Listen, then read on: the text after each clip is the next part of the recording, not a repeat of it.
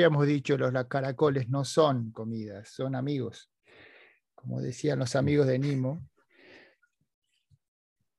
Vamos a ver si. No, que fui a, ¿sabés que Fui a la fiesta del caracol en, en Lleida, Lérida, para mis queridísimos hispanohablantes. Eh, era el cielo, me encanta. El sonidito ese del final, cuando uno hace. ¡Oh, qué delicia! Esto es como comer mondongo, no sé. mondongo. No, no, mi tío, mi tío Alfredo, que era italiano, eh, me decía, cuando era chiquito, vení, vamos al fondo a buscar caracoles. Y, buscábamos caracoles en las piedras, en eh, barrios humildes, ¿no? No, es un bar, no, estábamos en la Recoleta, está eso Villa Madero. Y buscamos los caracoles y él lo ponía en, en, una especie de caja con polenta para que coman y se y purguen y después los agarraba así y tenía una sartén con aceite y los tiraba ahí directamente, digo, pobres bichos, hacían, y salían así para afuera y sacaba la, la, parte de arriba y quedaban los bichitos flotando. Y ahí le ponía una salsa de tomate. Ah, pero el chiste de que los caracoles no son comidas, son, son, son amigos, porque mi hija también teníamos peces, ¿viste? Y un día dice, estábamos comiendo salmón, y dice, ¿Te gusta el salmón rico? Viste, acá California, Oregon, mucho salmón. Y dice, sí, ¿qué son los salmones? son, peces. y son, ¿están vivos? Y sí, si están en el río, vas para abajo por el río. Y son como mis peces, entonces. sí, más o menos, los peces son más chiquitos, son gigantes. Nunca más quiso comer carne, nunca más quiso ver un pez ni pescado, ni nada, ni salmón, ni atún, ni nada, porque decía, los peces no son, los peces no son comidas, son amigos, porque Nimo, Nimo, los, sharks, ¿no? Lo, dice, eh, fish, are, fish are friend, no food. se le está cayendo la barba, se lo quiere comer a Nimo. Claro. Con los con lo rico que el salmón. Algo que parece loco que en Argentina es muy caro el salmón. Piensan que estás comiendo algo, digamos, eh, eh, privilegiado, como si dijeras, eh, no sé, caviar o una torta amapola, no sé. Pero en realidad el salmón acá, para explicar, ¿no? No es tan caro. Yo creo que es más barato que la carne. Sí, depende de dónde lo compres, pero yo creo que con el paso del tiempo puede que se convierta en... Depende de cómo manejen el agua y, y las represas. Cada vez como van afectando bastante la, la producción de salmón eh, salvaje, ¿no? O sea, no, no de, granja de salmón. Y eso, claro, acá es un problema grande en California porque hay un montón de represa. Incluso tengo un amigo que trabaja con agua, em, que les paga muy bien para decir que no llueve. Y después, ¿qué, qué, cómo estamos? Mal, bien, ya sabíamos. Claro. vamos, vamos. Claro. Son, son unos maestros como Ron. Bueno, em, y bueno, y hacían todo un estudio acerca de, claro, los hábitats y el, consumo de agua acá en California, que el agua es bastante, no ha llovido mucho, así que posiblemente este año vaya a haber sequía de vuelta. Eso significa que en agosto nos vamos a comer un par de incendios importantes, vamos a estar encerrados entre la casa y va a estar todo lleno de humo. Espero que no. Espero Esperemos que no. Esperemos que no. Ese es el gran debate también de si el agua termina siendo una, eh, digamos, un, eh, un valor, eh, digamos, económico grande o es algo irrelevante, ¿no? De repente, según donde estés. Es, interesante que todavía no, no tengamos la tecnología para destilar agua, por ejemplo, salada, aunque hay muchos países que lo hacen, como Arabia Saudita o Israel, sí. Israel, sí, sí, sí. Procesar agua de. La tecnología creo que está, pero es muy cara. o sea, todavía no, no sé si da eh, el superávit que como negocio, ¿no? Claro. Ah, sí, como introduciendo el tema de mañana. De, de- o sea, empecé, conté- contemos, contémosle a la gente. eh, íbamos Sí. a empezar con este programa. Este iba a ser nuestro programa.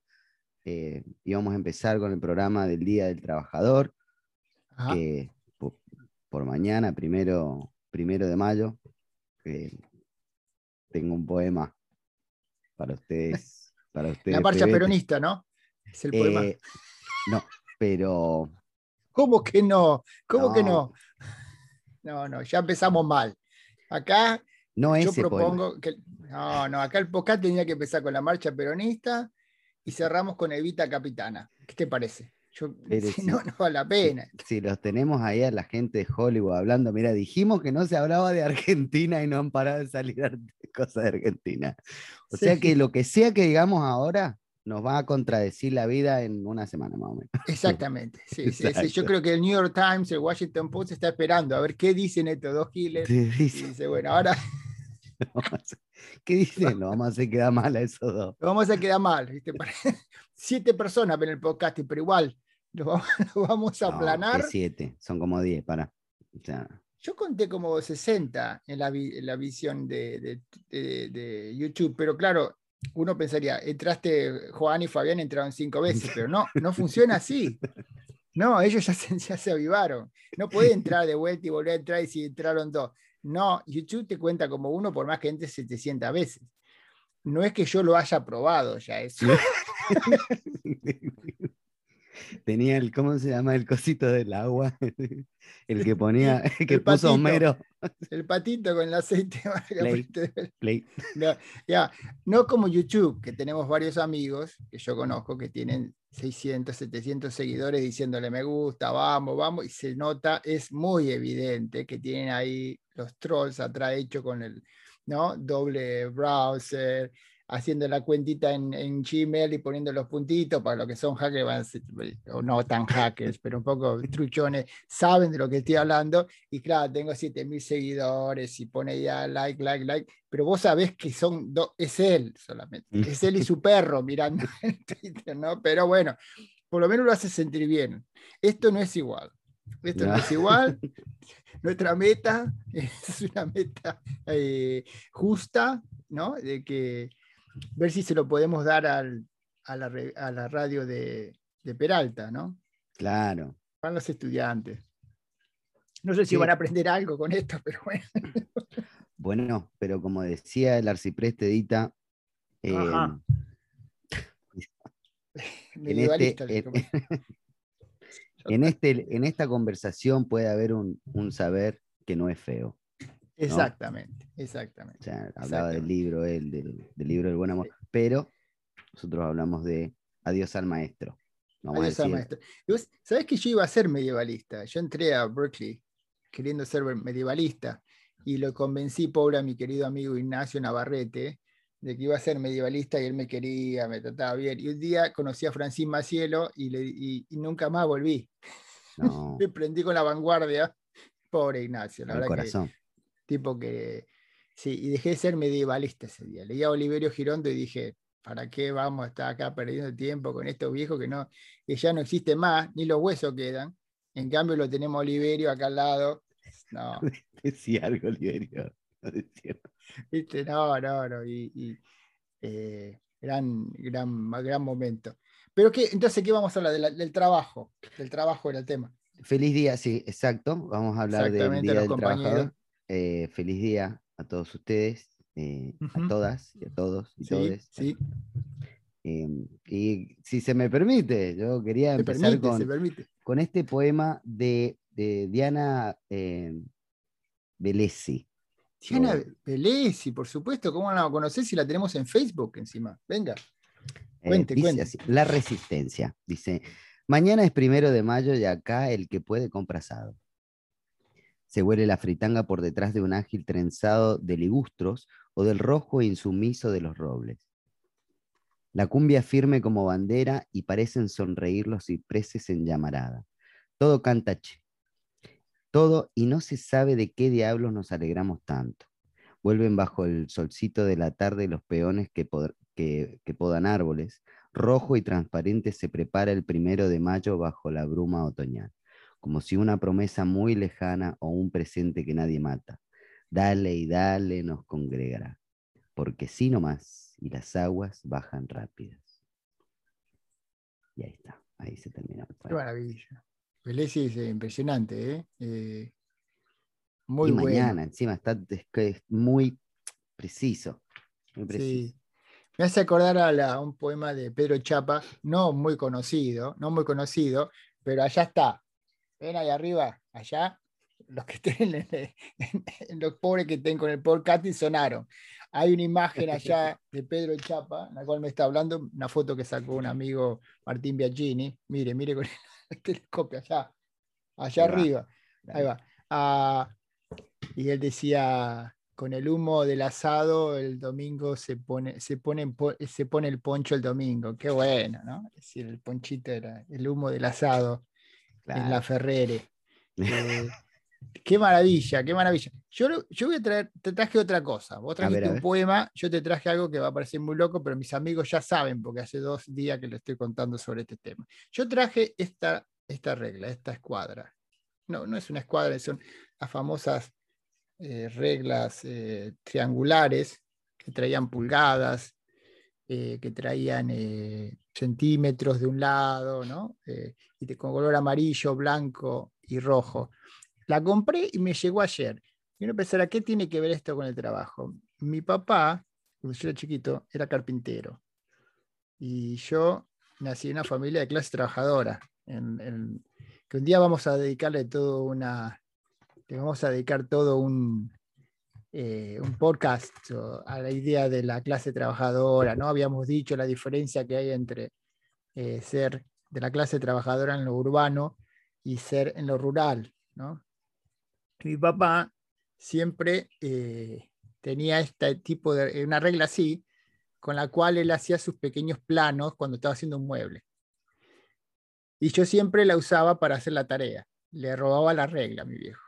Mi viejo por andaba buscando en el taller la regla y sabía dónde estaba la regla. Estaba en, eh, sobre un escritorio, la mesa de la cocina donde yo hacía la tarea. Y no era posible decir, hoy en día mi hija me hace lo mismo, me quita la regla y ¿qué hacemos? Y voy a Amazon y compro otra. ¿sí? Pero nosotros no teníamos la posibilidad de hacer eso. Y, entonces mi viejo ya sabía que la regla la tenía yo. Entonces cuando yo la usaba, no la usaba. Y después cuando y me quedó siempre en la memoria esa regla, que es algo quizá insignificante si uno lo cuenta, pero los símbolos y los imaginarios no tienen, tienen poco que ver con lo que es importante o no importante para los otros.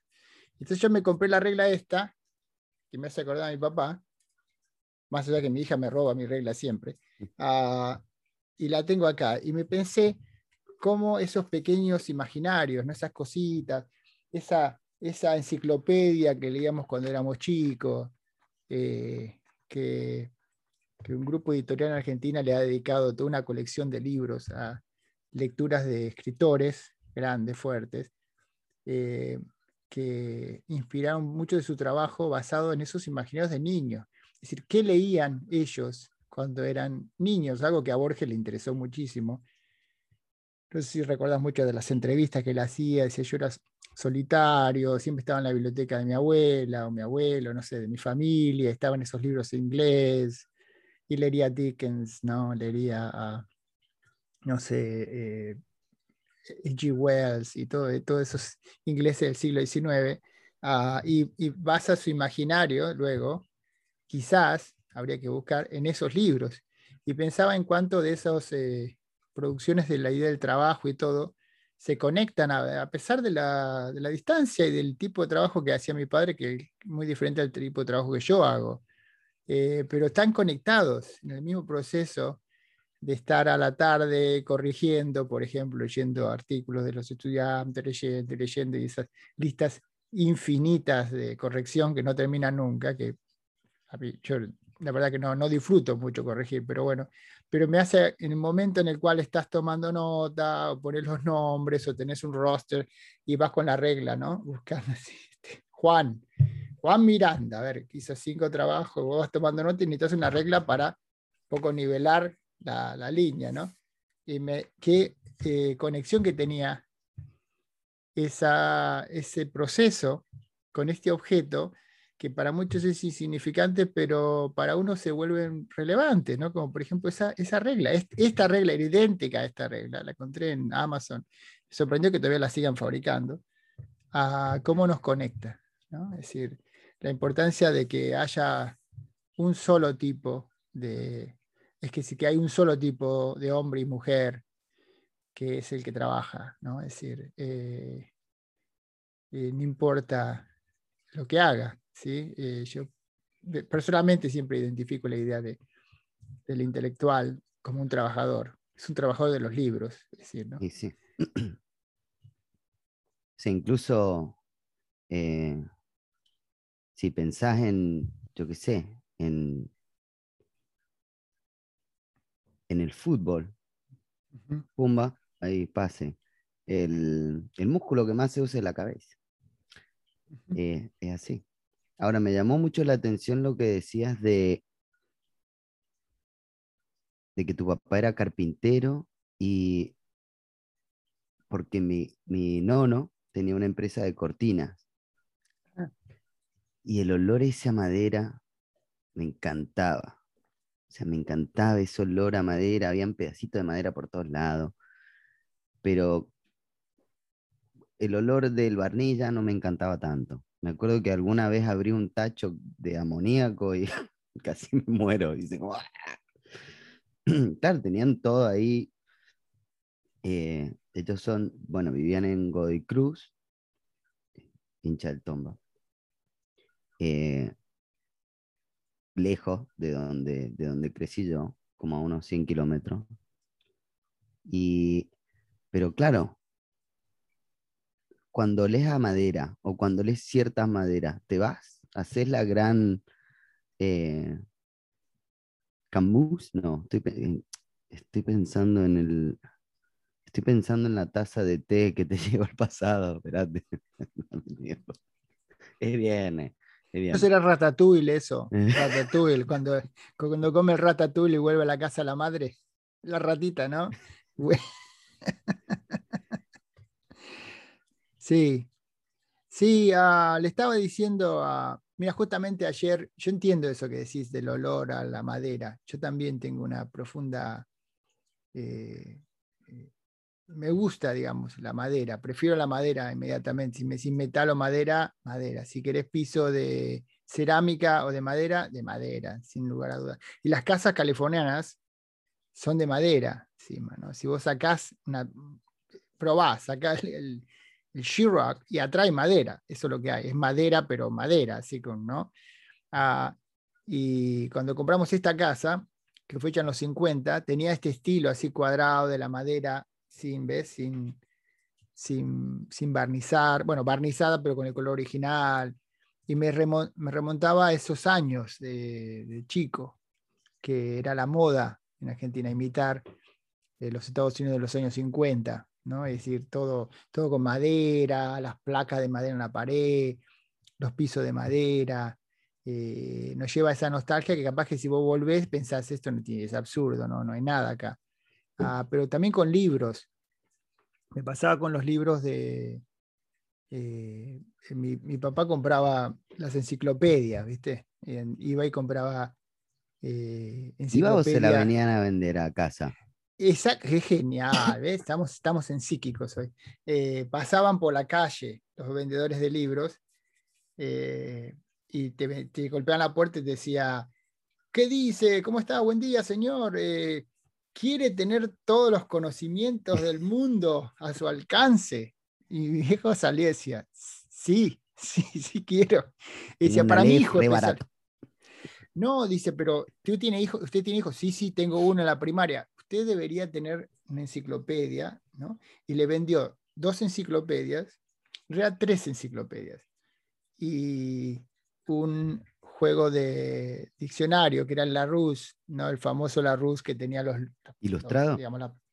Sí, el ilustrado, pero era un libraco así que traía toda la parte, digamos, de de palabras eh, no propias y después traía las palabras propias. Tenía, había lo dividían en dos tomos. Un tomo era casa, auto, ¿no? y el otro tomo era Buenos Aires, eh, Napoleón, ¿no? es decir, figuras históricas.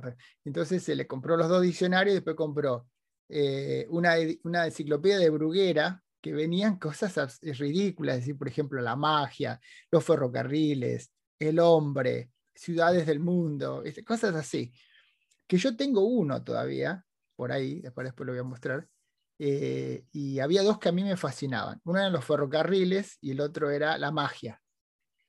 Y, había imágenes. Y después tenían la otra, que era la enciclopedia tipo británica, en la cual había muchos temas, y había un poco de todo. Se funcionaba muy bien en la secundaria, porque vos tenías que buscar temas básicos, ¿no? Y después estaba la de los animales, que a mí me fascinaba también. Y una sección sobre perros. Y yo vivía leyendo esas enciclopedias. Si no, no había muchos libros en mi casa. Y leía eso todo el tiempo. Todo el tiempo. Los volvía a leer y lo volvía. Y miraba las imágenes a veces. Esas imágenes, eh, yo creo que te quedan como elemento fundamental, como, como una materia primaria en tu investigación, porque eh, cuando hago trabajo, la, eh, no tanto en la vanguardia, pero cuando trabajo, por ejemplo, los autómatas o androides, y, analizamos películas como, qué sé yo, eh, Forbidden Planet o Metropolis, ah, no sé, películas así. Eran películas que nosotros veíamos en la televisión en Argentina en los años 60 y 70. Si, vos prendías la televisión, ¿y qué veías? eh, Odol pregunta, no, había nada, cinco canales, o capaz que cinco, había a veces tres canales solamente. Y a la noche te ponían películas que eran, encima veíamos películas en blanco y negro, porque no había televisión color, todavía hasta el 78 no había televisión color en Buenos Aires ni en Argentina.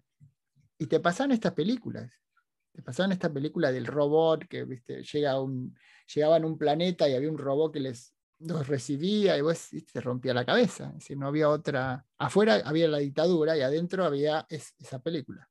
¿Y qué, qué, vas a elegir? Y la película. Todavía no sabíamos ni lo que era Pescado Rabioso, no sabíamos lo que era Invisible, no, no sabíamos lo que era King Crimson. Entonces, bueno, que veíamos esa película.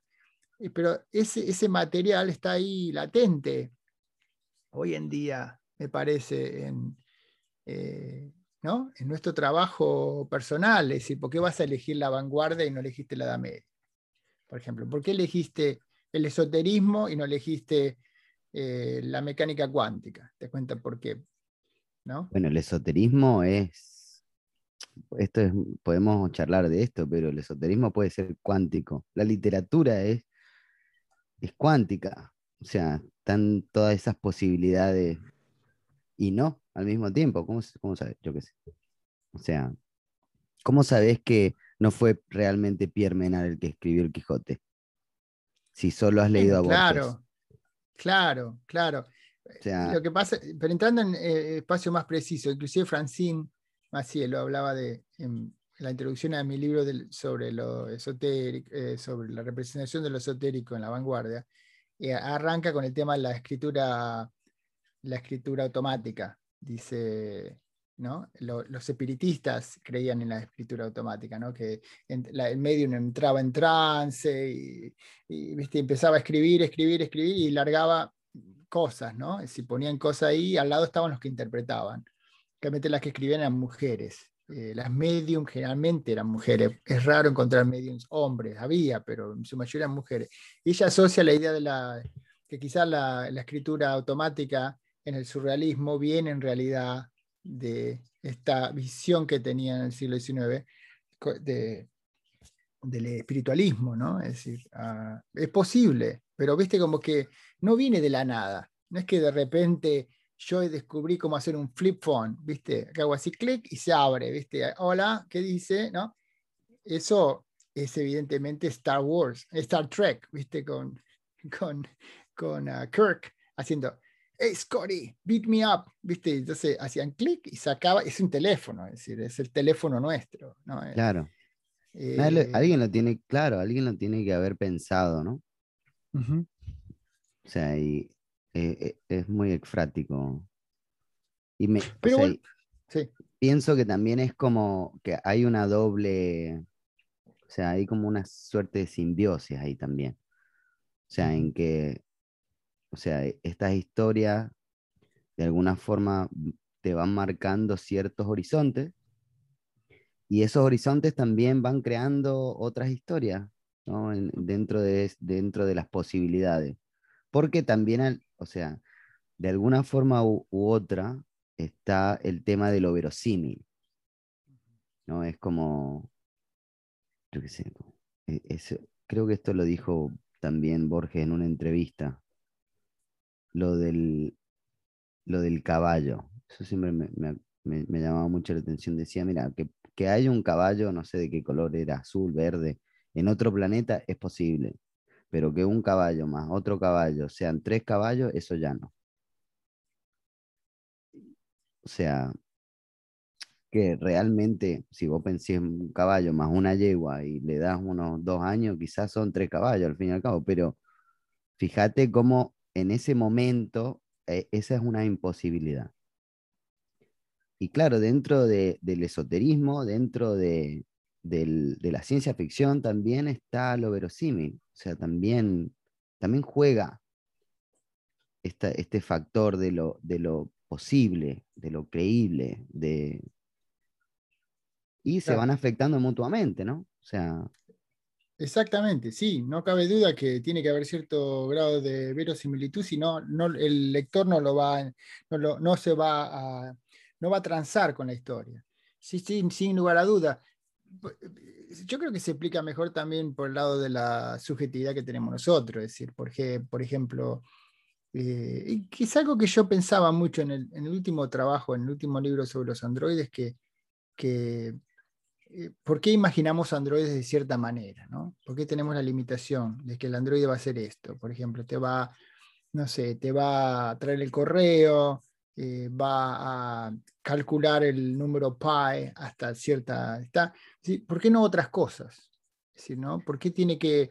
¿Por qué tiene que ser que el androide va a venir y va a tomar control de la Tierra? Capaz que ni le parece absolutamente absurdo. Si fuera súper inteligente, habría como una singularidad en la cual los androides entiendan todo, ¿no? Se expanda su conocimiento a un nivel altísimo, como eh, eh, muchos piensan que, ¿no? Uh, Kurzweil, por ejemplo, propone que, el día que la máquina empiece a crecer, ya, ya, no, ya, vamos, a quedar, ya vamos a ser obsoletos eh, cinco minutos más tarde o un minuto más tarde, pero porque va a crecer exponencialmente su capacidad de comprensión. Pero ¿por qué tiene que pensar? Es ¿por qué tiene que decidir que, bueno, nosotros, eh, como en, el Matrix, ¿no? que nosotros vamos a darle, es absurdo, es absurdo, decir, que, la, que las máquinas necesitan nosotros para electricidad es, es, absurdo, ¿no? es decir, más fácil sería que poner un satélite flotando afuera del planeta con la luz solar pone un cable de última, ¿no? Es decir, no, eh, no, no, necesitan, pero nosotros tenemos esa subjetividad de que las máquinas son mujeres, por ejemplo, realmente Alexa, no son todas mujeres, todos los nombres de todos los androides, ¿no? Son mujeres, hablan como mujeres, es decir, eh, ¿por qué? ¿De dónde salió eso? Eh, sociedad patriarcal, todo, es evidente eso, pero eh, ¿por qué no pensamos otra cosa? O quizá los, las máquinas piensen otra cosa. Claro, bueno, desde un, desde un punto de vista de lo que decías recién de, lo, de la mecánica cuántica, cuando sal, salga la primera computadora cuántica, se va a o sea, va a cambiar todo, ¿no? O sea, las posibilidades de las máquinas, o sea, y el, y el procesamiento de las máquinas va a subir, o sea, y también las posibilidades de lo que pueden hacer las máquinas, pensar, eh, inteligencia artificial, Ahora, también veo como que nosotros volcamos lo, lo, lo, que decías, nuestras subjetividades y también, yo qué sé, un poco de historiografía. ¿Por qué las máquinas tienen que conquistarnos? ¿no? Porque es lo que venimos haciendo nosotros mismos con nosotros mismos. O sea, no sé, claro, somos claro. así, somos revivos. Claro, claro, hay una, sí, sin lugar a duda hay como una, eh, el problema somos nosotros, no las máquinas. Si la máquina es, es absurda, es una es ton... El famoso chiste que teníamos en Berkeley siempre éramos, viste, que a veces no, me, no anda, la máquina hizo esto, no me anda la computadora. Dice, mira, la computadora es estúpida, ¿no? esta máquina, la, la máquina, porque le pusimos femenino, ¿no? O el máquina no hay, pero si el máquina es estúpido o estúpida o whatever, it, ¿no? Es. Ah, ah, y hace lo que vos le pedís. Silencio, ¿viste? Te queda esperando A unos veces, a segundos y veces. el tipo- hasta que le cae la ficha y dice, ay, yo soy el estúpido que le hice hacer eso, ¿no? Y sí, si vos le pedís que recalcule el mismo número, está infinitamente, es un loop y explotó la computadora. Es decir, si vos le pedís esas cosas, la máquina generalmente no comete errores, hace lo que nosotros le El error es que hace lo que nosotros le pedimos. Claro. Eh, pensá cuántas veces te clavaste un clavo en un dedo, no, yo no, pero digo, hacemos cosas tontas, la ma- el martillo no está para eso, es decir, no, no, no, no piensa el martillo, ahora le voy a pegar en el dedo a Fabián, para que le quede el dedo mocho por tres días. No piensa nada, es decir, no, eh, que lo que plantea eh, es la misma idea del universo, es decir, el universo tiene una- un propósito, tiene un propósito, y ahí entra, bueno, la religión, te vienen con la- a la yugular, ¿viste? ¿Cómo que no? Dios quiso, hizo el mundo. Ok, bueno, vamos a poner eso para un experimento, vamos a ponerlo al costado eso, porque es algo personal, algo que vos necesitas creer o es, es verdad probablemente o no, no sé. Pero sacale eso, vamos a poner, no, no hablar de lo, algo que no sabemos. Utilicemos la idea mística de que Dios es inentendible, ¿no? Como en el hinduismo, en algunos, en algunos misticismos judíos también, Dios es, eh, no tiene nombres, es, es muy grande, tiene muchos nombres y es, es inaccesible. Sí, el eh, innombrable. ¿no? Claro, El innombrable, el más allá, nothing, casi es la traducción, no nada, porque no podés verlo, si no sabes cómo pronunciarlo. Se parece un poco a la idea de, de- no, Vallejo cuando quiere, dice, quiero decir algo y me sale espuma, ¿viste? O Huidobro, al final de altas horas, ah, ta, ta, ta, ah, no puede hacer nada, la máquina se queda como totalmente choqueada. Bueno, imagínate que lo vamos a poner un costado por ahora. ¿Tiene, ¿Tiene propósito el universo? No, no sabemos. decir, quizás no. ¿no? Eh, va a decir, vos mirá para arriba, nadie viene a ayudarnos. Eso es lo que... eh, ¿Por qué hay y- en lugar de no haber? Es una pregunta que un chico te, puede, te pregunta y el chico te dice, ¿por qué hay en lugar de no haber? O sea, no, no moleste, querido. ¿Qué me está preguntando pavada? El pobrecito, que es, es mil veces re- más avanzado, pobrecito, pobrecita, mil veces más avanzado que vos, le rompiste la cabeza. Tenías ahí a el nuevo Sócrates y voy, dice, ¿por qué no hay? ¿Y, y qué querés, nene? No me jodás ahora, ¿no ves que estoy escuchando el partido? Claro. ¿Por qué hay? Pobrecito. ¿Por qué no hay goles, papi? No, ¿por qué Claro, no hay? por qué Ah, no- ahora te entendí. Vamos. ¿Por qué no hay? Nadie va a mirar así, decir, y porque yo sé que te voy a responder si soy una amiba, nene. Yo soy, yo soy un platelminto, no tiene ni idea de lo que me está preguntando. Claro, nadie, soy, nadie dice, soy socrático, no, me jodas. no, viste, no, hay- no hay hincha, ¿no? Pero, pero el tema es que digo, ah, es, eh, eh, son preguntas válidas, ¿no? Ah, que bueno, habíamos empezado pensando a hablar del trabajo. Nos fuimos hasta cualquier lado, ¿no? cualquier cosa. Ah, estoy pensando, algo que estaba pensando en el trabajo, que vos me dijiste que habías encontrado algunos datos interesantes. A mí siempre lo que me sorprende, volviendo al- a, la, a la misión de, esta, de este podcasting, que es eh, mostrar una, una imagen desconocida de los Estados Unidos eh, afuera, es que siempre me sorprende que en Argentina les, les sorprende que acá hay sindicatos. Y hay mucho. Hay, hay muy muchos y Muy muy fuerte, fuertes. de Sí, mucho sí. tiempo. ¿Qué encontraste? ¿Vos dijiste que estabas pensando en algo así? O... Eh, bueno, estaba, estaba viendo lo de los em, caballeros del, la- del lo- arge- argentinizándolo, los caballeros del laburo. Los gordos. De Knights of Labor. De, de encontraste? 1886. O sea. Bueno, acá Wow. también, eh, digamos que ese día, el día del, del trabajador en Estados Unidos, curiosamente, es el primer lunes de septiembre. O sea que no tiene nada que ver. Claro. Expliquemos, ¿sabes por qué? Eh, por, bueno, po- política, por una, Claro, claro. número uno. Number one. Sí. Em, repetición, yo creo que es por otra, ¿no? Precedente. Eh, más política, yo creo que no quería que aquí. No, porque no estaba, mira, es muy fácil, inclusive lo encontrás en, Wikipedia. Parece ser que, no sé cuál fue, si la primera o la cuarta internacional, sabrán disculpar eh, la, improvisación, eh, lo declaró en, París, la segunda internacional, perdón, lo declaró en, en París, eh, lo declaró como International Workers' Day, el Día de los Trabajadores. creo en, en memoria de, las muertes que hubo en una lucha, eh, digamos, eh, laboral, eh, el famoso Haymarket Affair en Chicago, el 4 de mayo de 1886. No era el primero de mayo, era el 4 de mayo, donde murió mucha gente, hubo muchos mártires. La gente puede buscar el tema. Entonces, la Segunda Internacional en París lo declara el Día Nacional ¿no? de los Trabajadores, es el Día del Trabajo. Yo jamás hubiera imaginado que no era otra cosa, el primero de mayo en Argentina, en todos lados. Pero en Estados Unidos, eh, no. ¿Por qué? Y porque no, quiere, no le gustó la idea de que le declararon el Día del Trabajo el día de la masacre de los mismos trabajadores norteamericanos.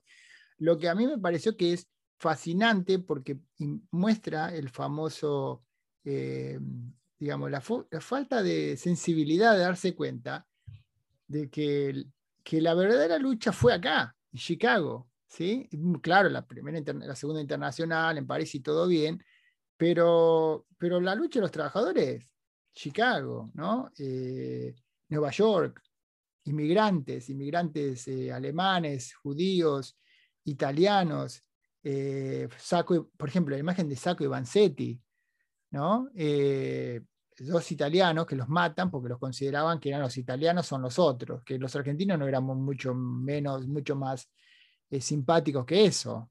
¿okay? No, ¿te acordás que en el Martín Fierro, el papolitano, cuando se burla acá el sí. papolitano? Claro. Claro, y ahora nos olvidamos. Ahora, somos todos medio italianos, no, no, más, no, se puede ser más argentino que, que un mezcla italiano y español. Y no sé, leete a Salesi, ¿no? Médicos maleantes y maricas, el famoso trabajo de Salesi, donde dicen que la homosexualidad en Buenos Aires era, lo que decía, pensaba la policía, era indudablemente traída por los italianos, que eran unos libidinosos que dormían entre hombres, imagínate.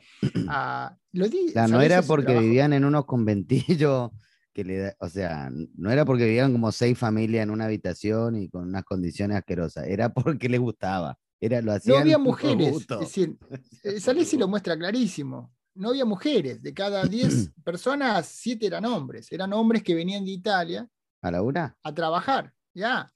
Ahora, si alguien no sabe nada de una cárcel, pones 20 tipos juntos en una habitación, a los dos o tres días alguno le empieza a aguantar a otro. Ese, no, no, no, lo que se asusten, que no, que yo a mí no me va a pasar eso, eso biología 1, ¿ok?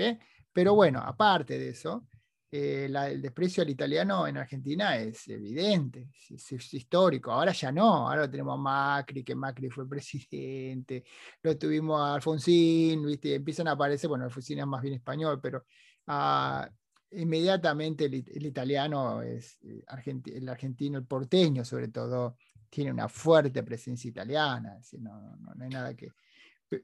¿Cómo se llamaba la, la, obra de teatro esa de Ferlosio? La gringa.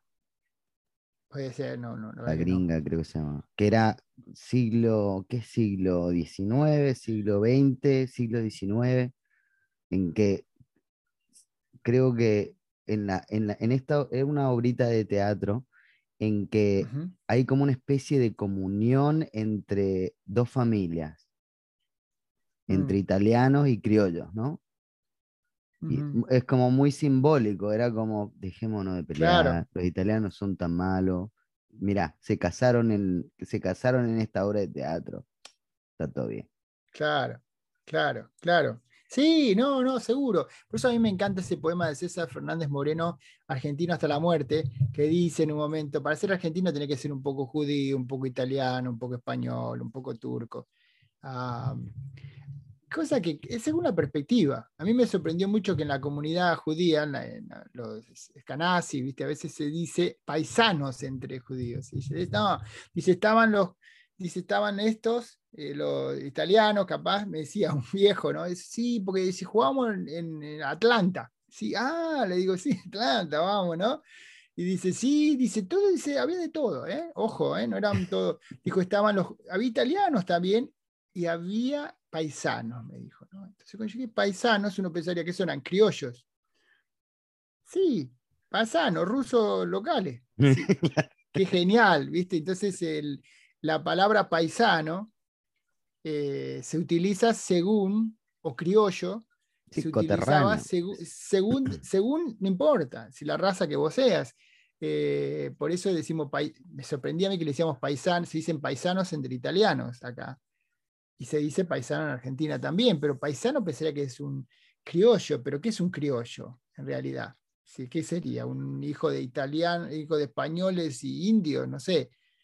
Eh, Mezcla, yo qué sé. Es un absurdo, es decir, la, discriminación es absurda. Es decir, vamos, eh, arrancamos por ahí, era toda una mezcla, éramos todos, vamos, loco, vamos viste, todo, dale, Ruseli, vamos, pasa la pelota, loco. Así todo corriendo, era una mezcla de gente, viste, corríamos todo atrás de la pelota, es decir, había de todo, había, eh, como decíamos en la otra charla, yo eh, capaz que tenía, estaba eh, había, sido un blanqueamiento de lo que estaba pasando, pero no cabe duda que esos inmigrantes se encadenan inmediatamente acá en el movimiento laborista, que fue lo mismo que pasó en Argentina. Sí.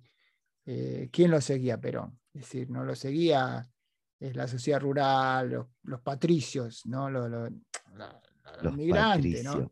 Los patricios. Eh, claro, somos lo que. Ellos fueron los que hicieron la patria, ¿no? Eh, antes, antes, de que de que siga pasando el tiempo, quiero corregirme a mí mismo, y es Florencio Sánchez. Florencio Sánchez. La gringa. Sí, no, dije Sánchez Ferlosio, nada que ver el jarama, creo que escribió. No te preocupes, que nadie va a ir a mirar acá. Yo me preocupo, yo me preocupo. Em, claro, claro. Florencio Sánchez, dramaturgo y periodista uruguayo. Ajá. vamos, gracias. Claro, claro. Gracias, Florencio. No, pero yo sé que no me hago el, no me hago el gran erudito del enciclopédico acá. Yo estoy acá con la otra pantalla apuntando los datos que tengo, porque acá que no piense que yo me acuerdo exactamente la fecha de, de Haymarket Massacre, yo no me acuerdo. Tengo que estar mirando que sea Wikipedia. Ah, pero sí, a mí siempre me pareció, eh, que, viste que había como un desprecio en la academia hacia Wikipedia. Wikipedia es bastante útil con ciertos puntos, viste, cuando de repente no te acordás una fecha o no te acordás de qué ciudad era. Ah, y tiene extensos artículos que a veces yo inclusive cuando veo cosas que me parecen brutales me meto, empiezo a catepear ahí, no, no, y te viene otro y te discute, no, eso está mal, dejé de hacer eso porque era adictivo. Pero eh, no, no, 1886 eh, comienza un tiroteo, el 4 de mayo de 1886 comienza ese tiroteo que muere mucha gente.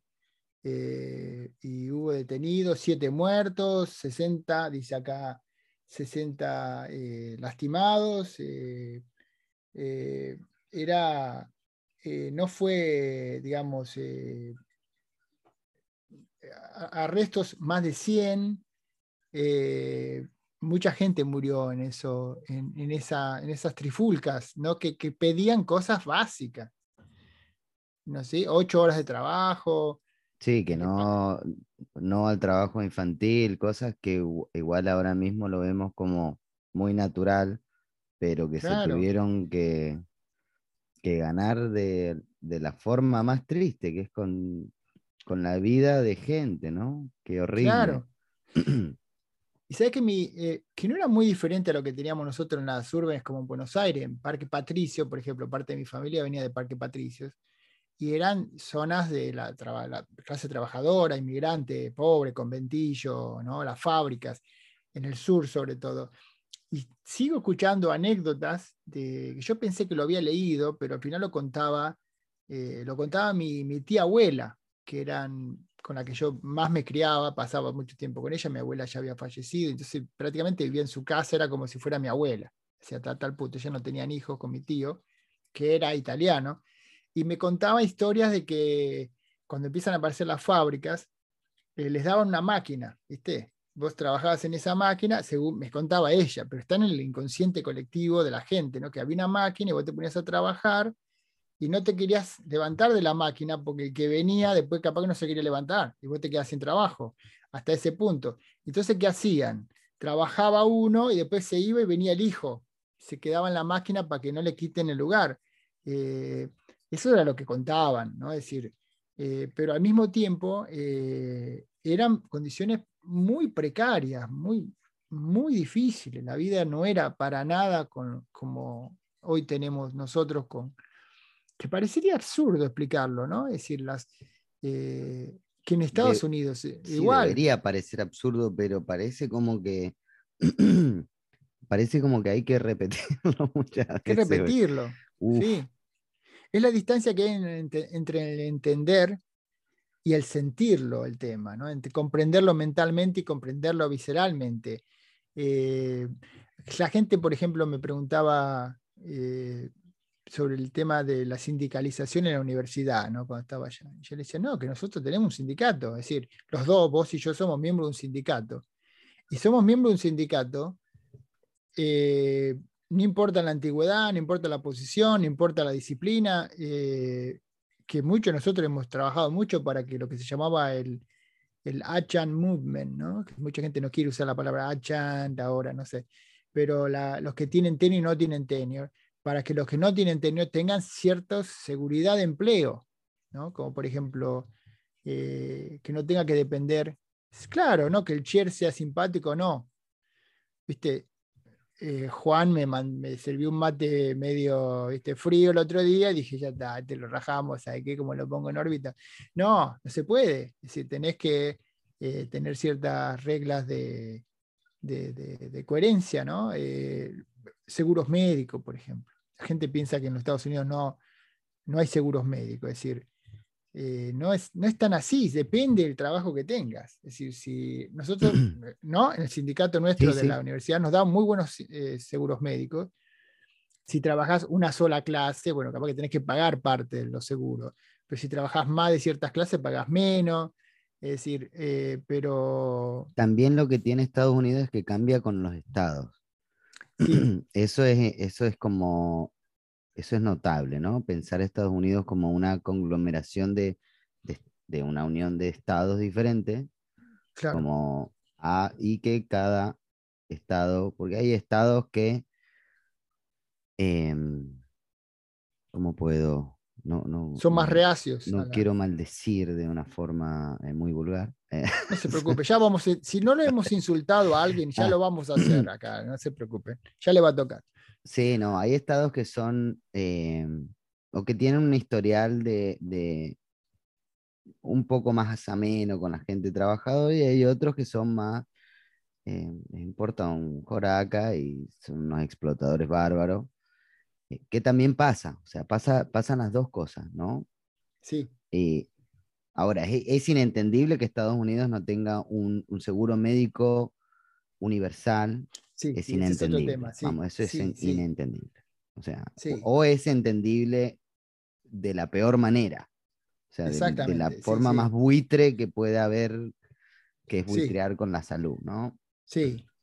Que, Lo que pasa hace que ahora mismo en Argentina con las clases hay un problema. Claro, querer imitar cosas que no son las mejores, ¿no? A veces de los Estados Unidos, eso es muy común. Sí, también el tema, que hay como una contradicción ahí, ¿no? que la, salud, el, el, nivel tecnológico en la vida de salud es, es avanzadísimo. Eso no, no, no, hay, no hay con qué darle.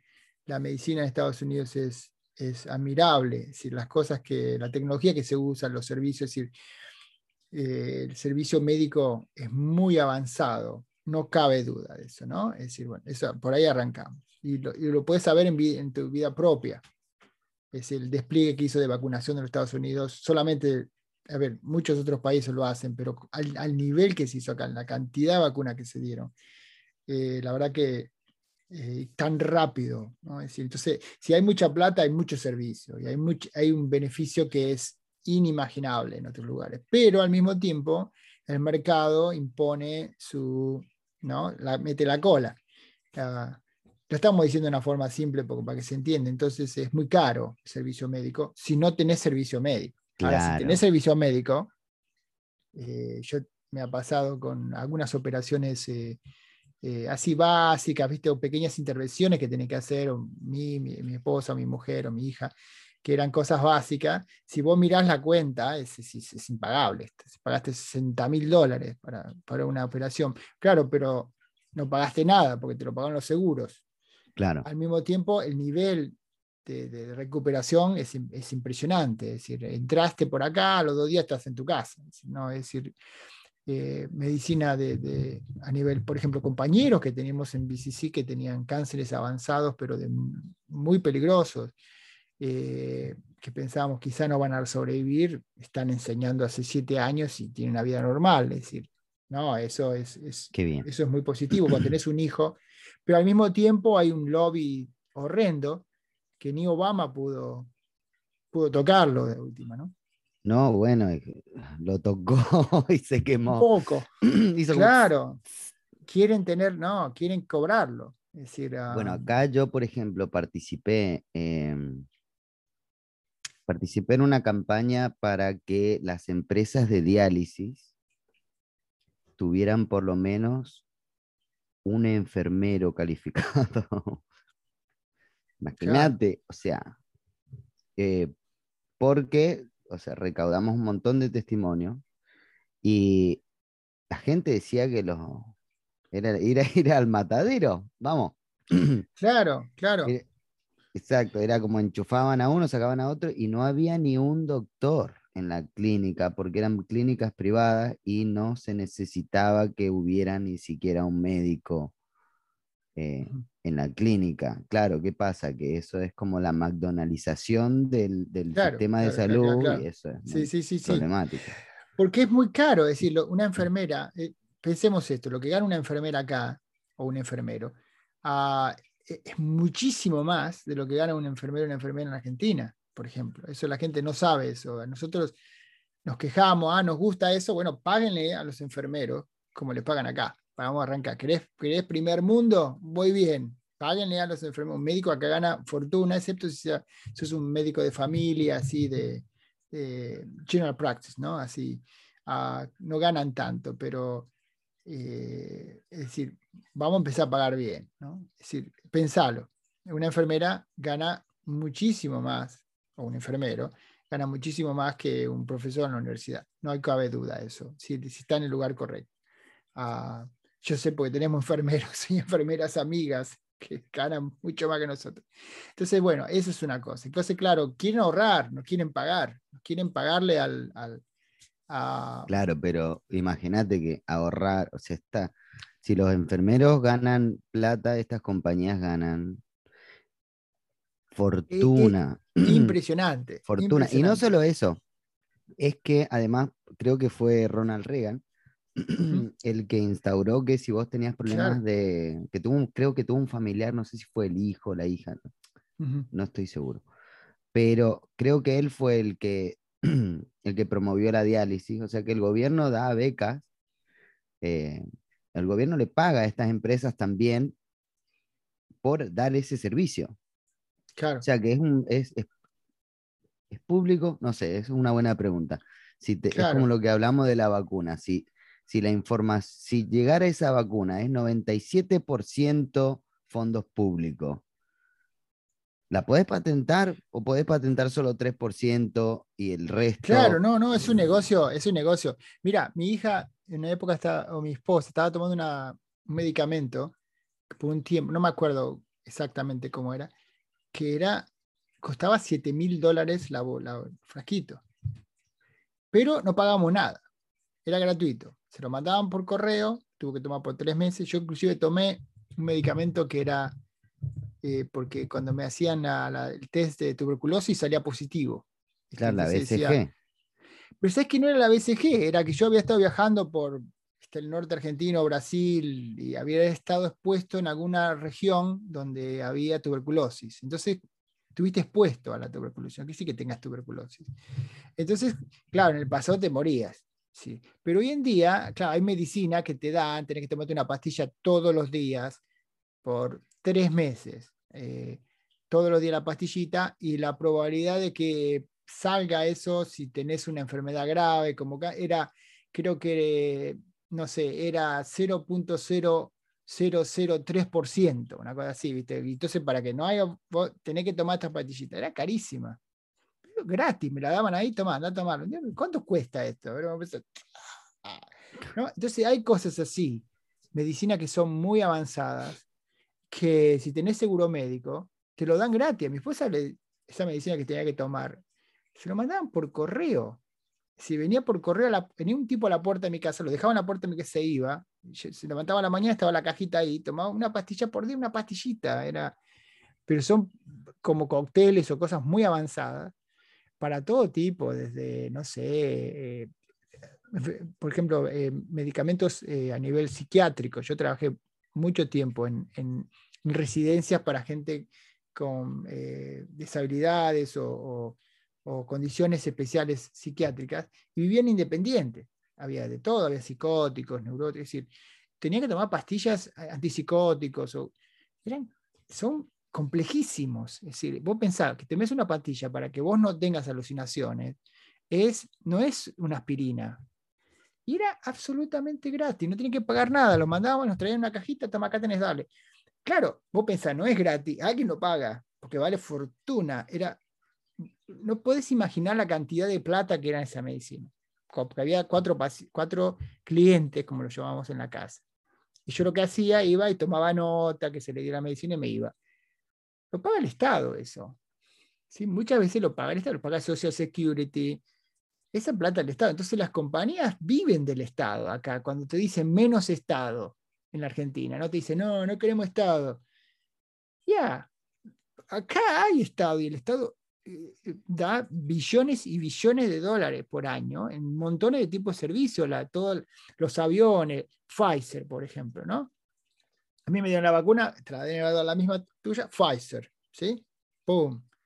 La Pfizer, si vale 40 dólares, 100 dólares cada una, yo no pagué nada, yo hice así acá, chao, gracias, me voy, toma acá tenés el papelito. Alguien lo pagó, el Estado lo pagó. El Estado, los Estados Unidos le dio la plata porque no lo produce los Estados Unidos, lo hace Pfizer eso. Ah, ¿Sí? Es una idea básica. Esa plata no viene de que no quiero mercado, todo mercado. Entonces, ¿quién paga? ¿Lo pagamos nosotros? Bueno, 40 dólares yo puedo pagar, pero hay gente que no puede pagar 40 dólares. Claro. Y no puede estar enferma. 40 dólares ahí en Berkeley que 40 dólares en Alabama.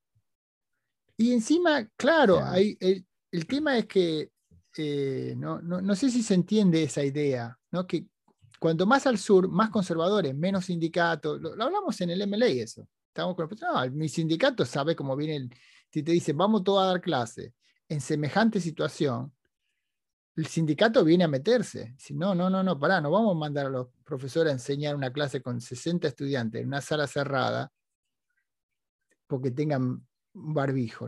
Se van a morir todos. Se van a enfermar los estudiantes encima. Pero ¿quién va a poner la... El sindicato. El sindicato viene y dice no.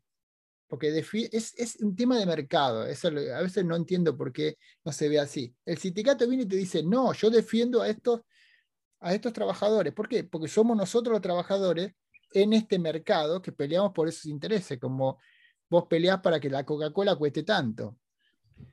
Es, muy simple, yo, eso me, sorprendió siempre, que a veces en la discusión argentina está el mercado y después están los laboristas.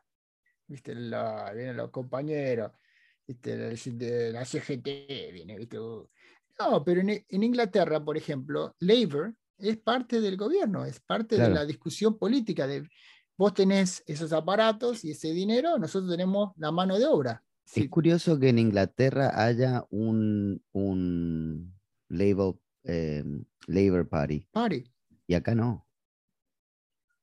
No, claro que es, es, otro aparato. El peronismo surge de la idea del Labour Party inglés. Ese, además, creo que el Partido Laborista argentino le da el apoyo del partido ¿no? a Perón.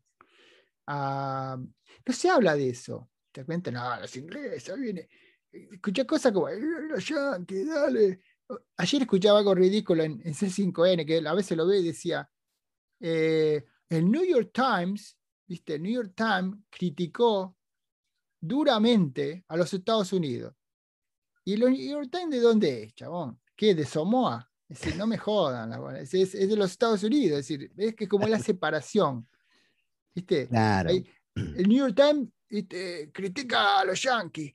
No, si los, no, si pará, el New York Times debe ser de, de, Etiopía. ¿viste? Es decir, no, no, no, es el partido, es el, el brazo, eh, periodístico del Partido pues, Democrático Comunista de China.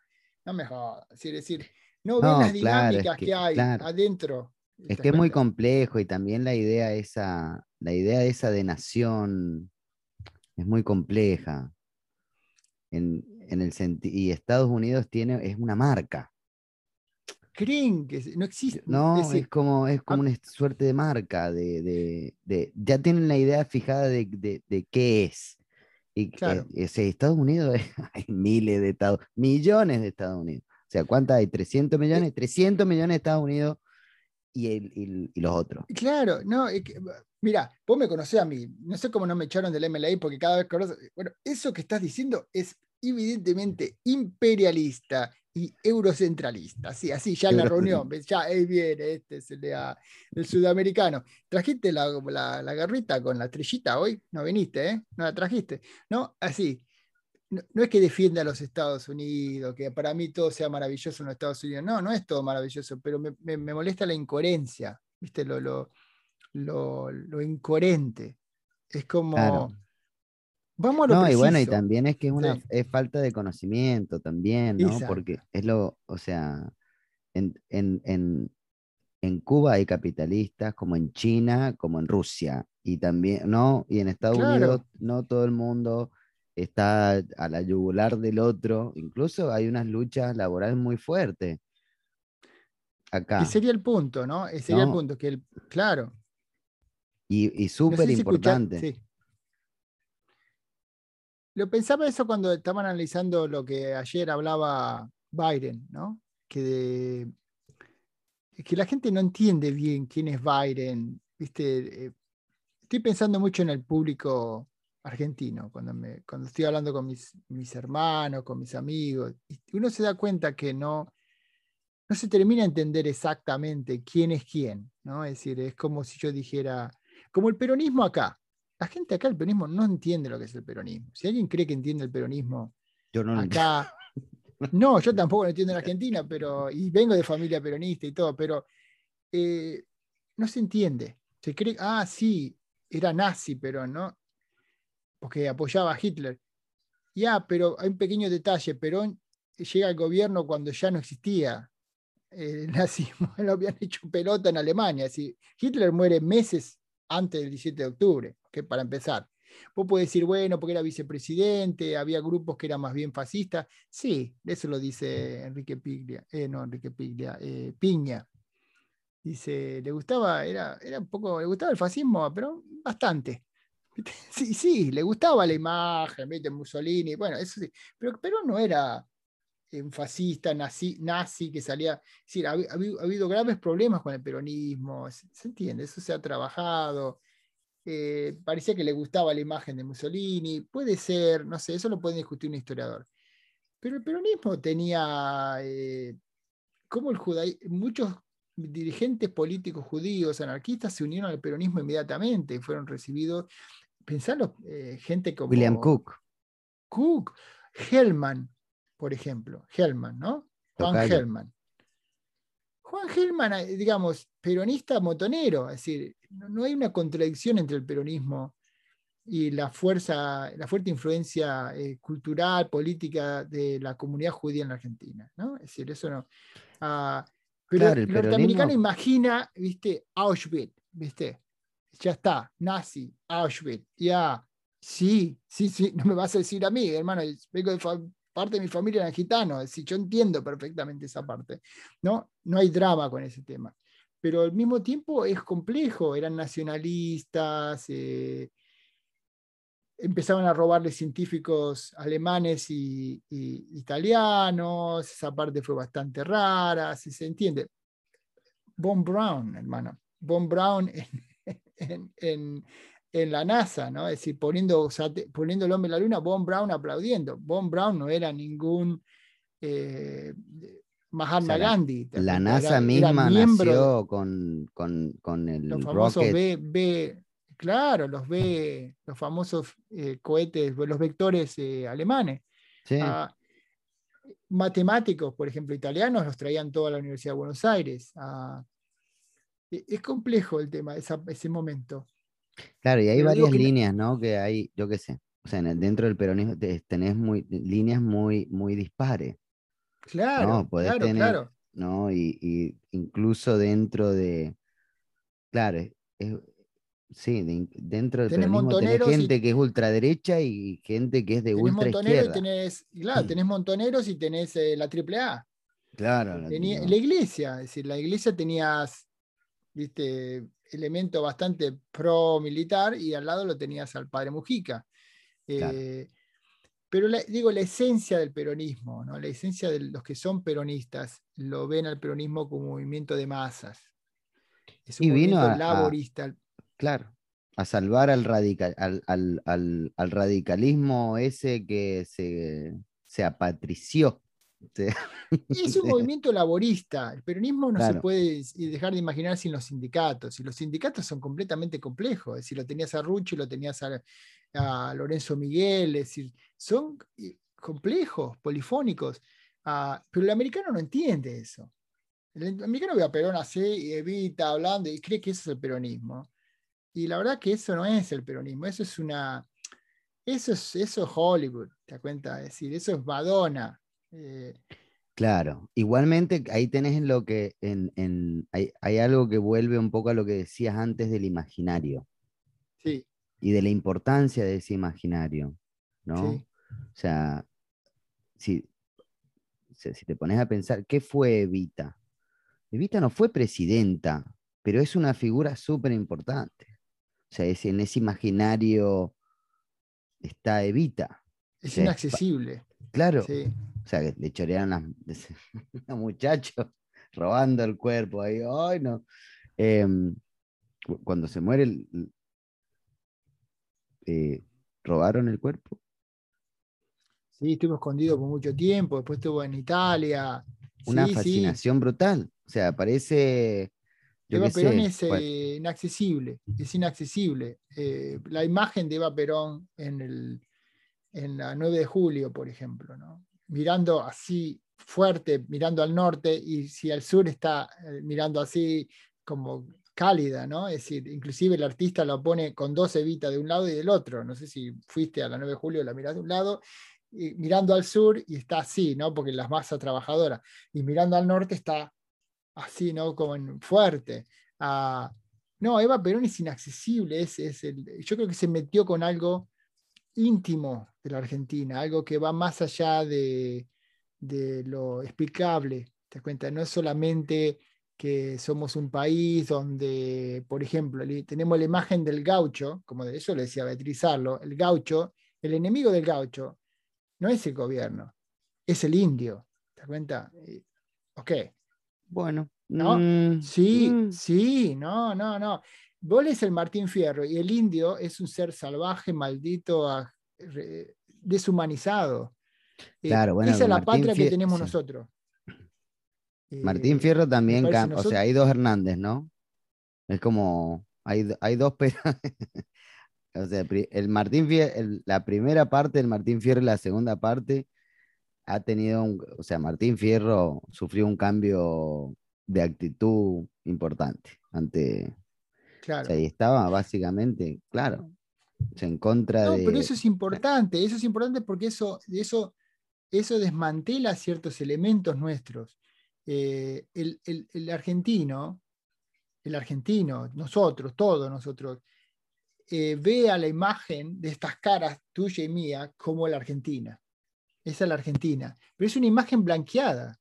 Nosotros no somos la Argentina originaria. ¿Dónde quedan los pueblos originarios? No están. Fueron masacrados por Roca, por Mitre. traían a los, a los originarios, los argentinos originarios, los traían a la isla Martín García como, como animales. sí, no, los sacaban a, pasear por Eso está en la prensa, vos lo, buscá la prensa, el diario de la prensa decía, repartimos chinitas el, eh, eh, en, Palermo, es decir, le daban a los chiquitos indios a la gente para que los cuide, como si fueran mascotas. Es decir, Argentina, el tema del el, racismo en Argentina es indefendible. Yo no lo, no entendí hasta que un día me lo dijo Francis Macielo, me dijo, no, querido, el, racismo en la Argentina es un tema indefendible.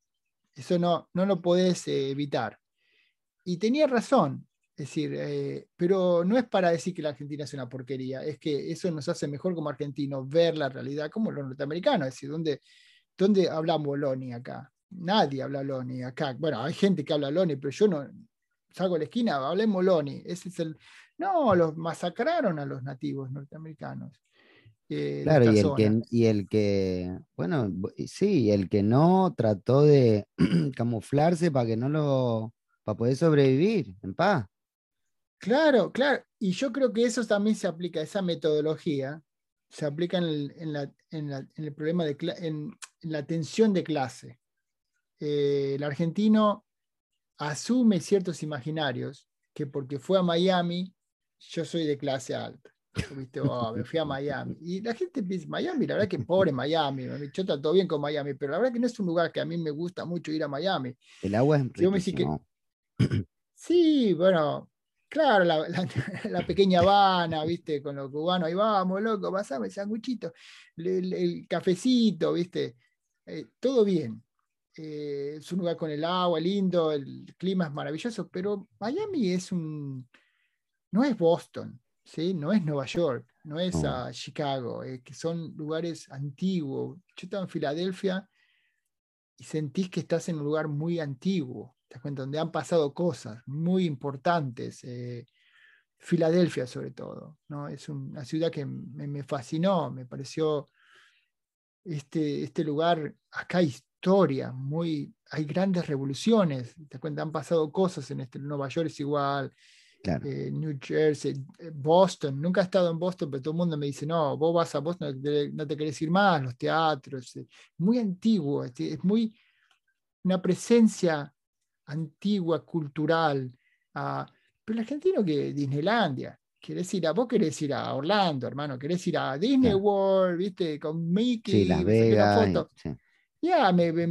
ojalá Las Vegas, yo creo que La Vega es demasiado, si ya estás siendo muy optimista, pero quieren ir a alquilar un Mustang en Miami y ir andando con el... Yo lo evito, mis amigos de mis hermanos, van a Miami, vuelo de 600 dólares, bajan en Miami, están en un motel 8, ¿viste? que te venís a ver, hermano, eso es Villa Madero, hermano, no, eso es la matanza, papá. Eh, me encanta, pero no es, no estás en un en el Sheraton en, en Seattle, te cuenta, no estás ahí. Claro, tiene dos lunas, pero bueno, está lindo. Aquí la Mustang descapatado y van con el Mustang y están poniendo así selfies en, en Instagram y sí, yo soy un pistola, pero ¿sabes qué? Yo soy, soy, no sé, vamos, Hollywood acá. soy el obelisco, tengo el obelisco acá. Es como si fuera un americano yo, el chiste que les hago, si vos lo querés dar vuelta, es un americano que se toma un avión, se va a la Argentina y se va a la salada, a la salada, y está bailando cumbia con los compañeros ahí y dice, mira qué pistola que soy, y saca una foto así, aguante loco, vamos a la cumbia, y saca la foto. Ahora, ¿está bien? Genial. Yo voy a la salada, porque yo cuando voy a Argentina voy a la conurbana pero no estoy diciendo que estoy en el chateau, ¿no? Y comiendo ostras y champagne. No, hermano. Esto no es la. No estoy con la, la creme de la creme, ¿viste? Soy. Soy Onassis, ¿viste? No, hermano, estoy con la masa trabajadora acá, con los compañeros. Y a veces es gracioso cuando hacen al revés y asumen que los Estados Unidos es, no sé, y no es así. El, eh, eh, Estados Unidos es una enorme masa de clase trabajadora, humilde, eh, ir al, al restaurante que cuando terminaste den la cajita, ¿no? Ya es automático. Vas a comer al restaurante chino, acá a la esquina, ¿qué dice? ¿Qué dice Don Lim? ¿Viste? Te, te comes los, los chicken chow mein, ¿viste? Y después cuando terminás, el resto a casa. Es mucho, ¿viste? ¿Qué hace? Para tres hay acá. Entonces te dan la bolsita que te lo lleves. Eh, comiendo pizza o comiendo una salchicha en Office Depot o ni siquiera Home Depot, en, en Emeryville con los muchachos de la construcción que se están comiendo la salchicha con, con la cebolla arriba y tomándose una coca y yéndose, volviéndose al trabajo. Eso es los Estados Unidos, para mí. Eh, una riqueza tremenda. Cuando te llama el sindicato, vamos loco al piquete, vamos, estamos todos ahí en el, con el cartel, ¿no? Eso para mí es admirable, eso es. Pero eso lo asociarían, yo cuando veo esa parte de los Estados Unidos que me siento conmovido, me siento conectado con esa gente, por eso me duele cuando dice, ahí los yanquis de mierda van a la embajada, porque para mí también están estos compañeros, ¿entendés? Para mí está la, resistencia eh, del Civil Rights Movement, ¿qué? ¿No es los Estados Unidos eso? Claro. Malcolm X, Howard, eh, Howard Zinn, eh, no sé, Chomsky, Berkeley. Sí, sí, es la. Eh, que en Berkeley haya un, un pequeño parque que se llama eh, hermano. Está, está mal. imagínate que pongamos un parquecito en Matadero que se llame Margaret Thatcher. No va a haber cuenta, pero bueno, en Berkeley hay... Igual, eh, eh, no sé, igual. Yo creo que si hubiera estado la pato, la pato, la, la pato. Y la recoleta capaz que te lo ponen, ¿viste? Margaret. Cuidado. no pida, no pida que la vida nos va a contradecir, ¿eh? Pero en Berkeley hay un lugar que se llama Cochimín. Loco decir, es, es y, y, que, y cuando fue el, cuando hay invasión en Irak hay 300.000 personas caminando alrededor del, del, lago de Oakland, es decir, eh, te empezás a encariñar, es decir, ves que son autocríticos. Eh, Obvio. No, y que también, claro, el gobierno, el gobierno es, obviamente que no representa la complejidad de, o sea, de, todo el país. Y más que pero, a veces, pero, a veces, ni eso, ni eso, ni está fácil, porque por ejemplo, con el tema de las patentes con las vacunas, ¿sí? Salió alguien a decir, basta ya de la patente, liberen las patentes. ¿Y quién lo pidió? A ver si sabemos. No, ¿quién lo pidió? Biden. No, Pelosi. A Nancy Pelosi salió a decir, basta de estas estupideces, liberen las patentes. Nancy Pelosi, la tercera, la tercera en línea del presidente, Biden seguro. no sé, no sé, fue Kamala, no sé si los. Pero Pelosi salió como un dictamen del Congreso diciendo liberen las patentes. Por supuesto que no la van a liberar. Eh, Ahora no entiendo cómo es que. No está mal eso, ¿ves? Ves que no está mal, es, eso está bien. Pero, pero en el gobierno argentino, como Macri, no va a salir a decir liberen las patentes. ¿Te das cuenta? Yo la compro, te dicen en la gente. Yo la compro. libérenla para que las compre. Acá están diciendo no libérenla para que las compre, liberen la patente, liberen la vacuna, para que se produzca en todos los países. Claro. Y no la van a dar. Porque la...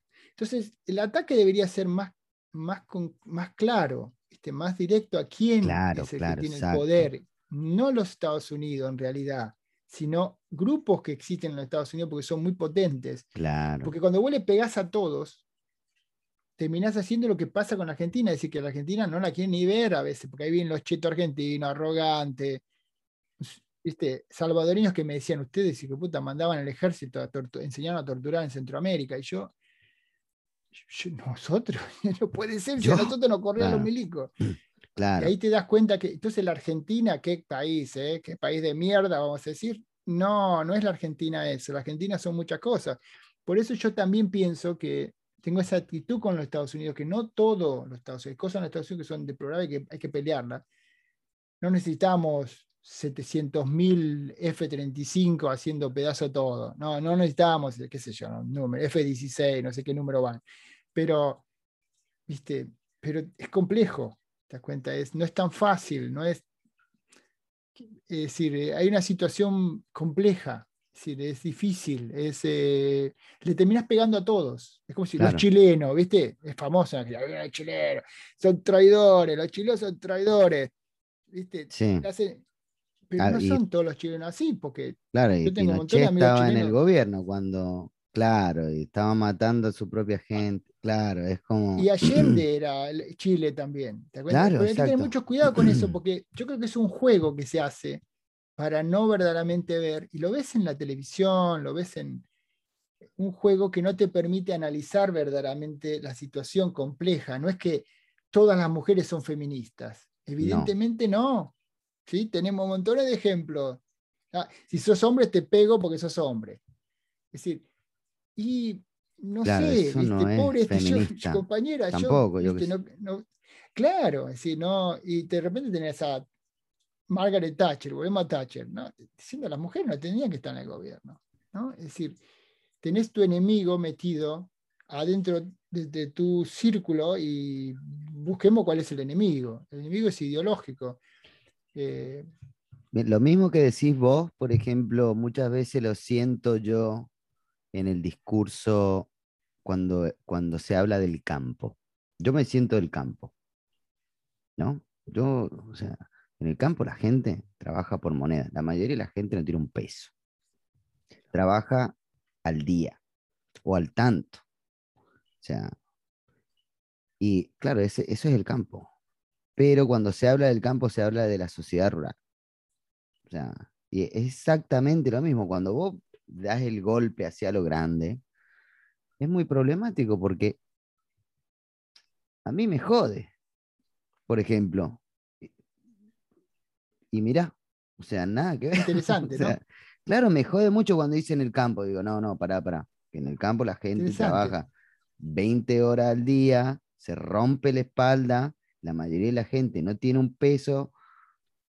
O sea, pero claro, no, no estás, cuando vos hablas del campo, de, vos hablas de terratenientes importantes, muchísimas hectáreas, pero claro, ahora en, dentro de la institución campo, toda la gente del campo se siente el campo. ¿no? y esos son votos. El pequeño chacarero, no tiene nada que ver, pobre. No, trabajan todo el año. O sea, mi vieja no gana un peso. creo. No un peso. Te creo. Y, mucho funciona a trueque, porque realmente, claro, la guita se la lleva más que nada la persona que está en el medio. Claro. Y como en Argentina todo va a ser, eh, o sea, bueno, no en Argentina, esto es una generalización que, pero mucho pasa por el, por el puente, que es Buenos Aires. Eso no es ningún problema con eso, es evidente que no es un país federalista, ¿sí? No, claro, pero lo que pasa es que en Buenos Aires también pasa, es lo que quiero decir, o sea, lo que quiero decir que, o sea, y Buenos Aires no es todo urbe tampoco, Buenos Aires tiene muchísimo campo, o sea, Buenos Aires es gigante, o sea, es del, tamaño de España más o menos, tiene, claro. o sea, un tercio de la población, ¿no? Claro. Eh, pero claro, vos, o sea, siempre me resultó muy curioso eso, y, me, trataba de autoanalizar, ¿no? Pues decir, ¿por qué me jode? cuando dicen el campo.